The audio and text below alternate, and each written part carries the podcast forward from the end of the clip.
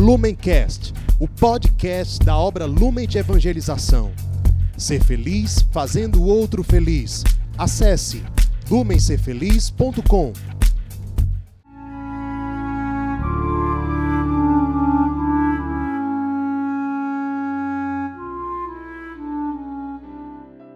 Os santos são sinais da presença do ressuscitado na história. Hoje, dia 17 de março, celebramos São Patrício. Nosso santo de hoje nasceu na Grã-Bretanha, mais precisamente em uma pequena vila que ficava entre a Inglaterra e a Escócia, no ano de 377. Seu pai era cristão, seu avô era padre, na época os sacerdotes podiam se casar e com 16 anos de idade ele acabou sendo preso por alguns piratas irlandeses que o levaram até a Irlanda. Lá ele foi vendido como escravo e tentou fugir algumas vezes. Na primeira vez não deu certo, na segunda vez não deu certo. Enquanto isso, ele fazia trabalhos forçados. O povo irlandês, pelo menos com quem ele tinha contato, era muito rude, grosseiro, era um povo pagão também. E na terceira tentativa, ele finalmente conseguiu fugir.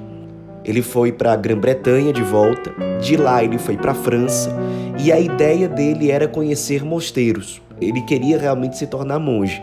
Na França, ele passou por vários mosteiros, passou mais tempo no mosteiro fundado por São Martinho de Tours, em Le Rhin, no sul da França.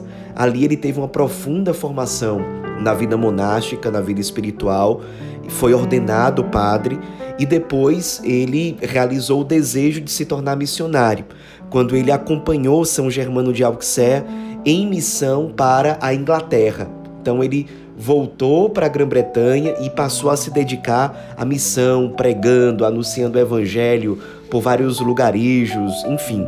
E ele sempre teve o desejo de evangelizar a Irlanda, aquele mesmo país onde ele havia sido preso e escravizado anteriormente.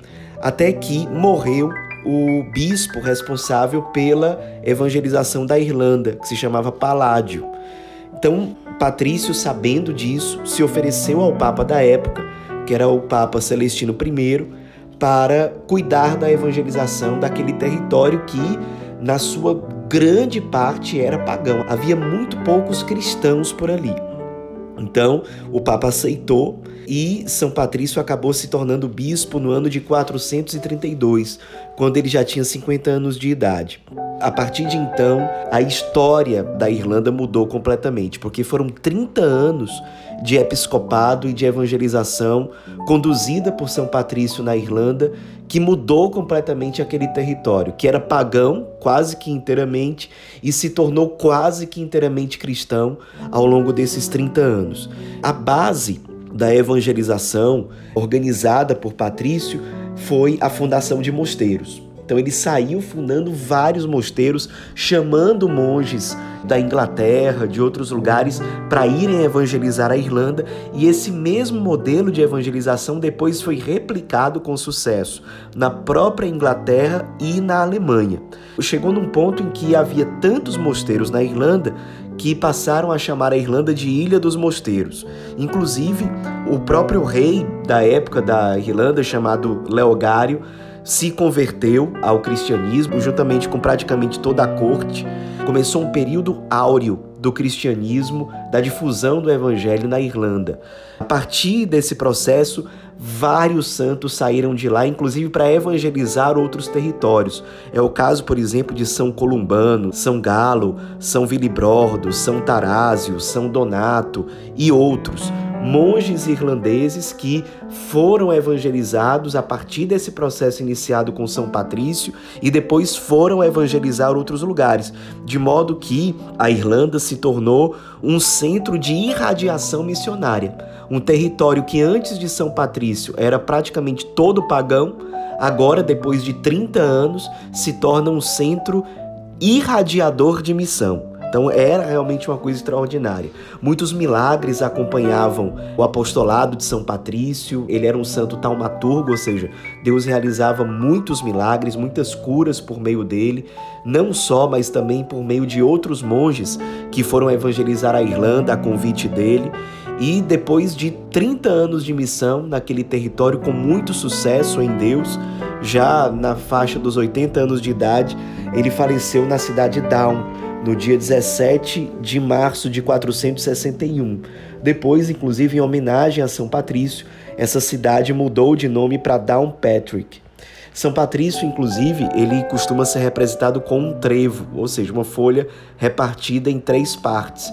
E ele costumava usar o trevo, que até então, na superstição pagã, era símbolo simplesmente de boa sorte, ele usava para representar a Santíssima Trindade.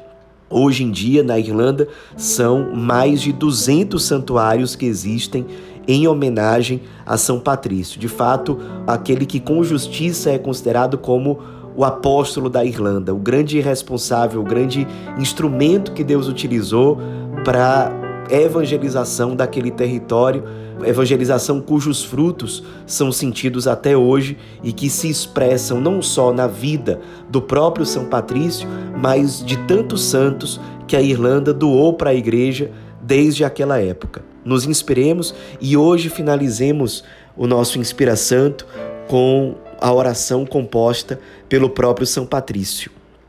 Cristo comigo, Cristo em minha frente, Cristo atrás de mim, Cristo em mim, Cristo abaixo de mim, Cristo sobre mim, Cristo à minha direita, Cristo à minha esquerda, Cristo quando me deito, Cristo quando me sento, Cristo quando me levanto, Cristo no coração de cada um que pensa em mim, Cristo na boca de cada um que fala de mim, Cristo em todo olho que me vê, Cristo em todo ouvido que me ouve. Amém.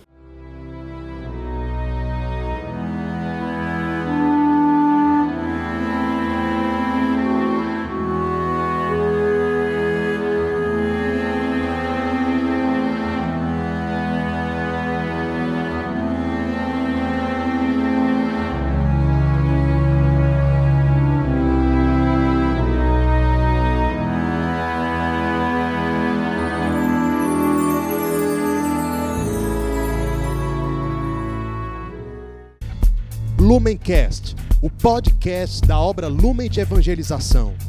Ser feliz fazendo o outro feliz. Acesse lumencerfeliz.com.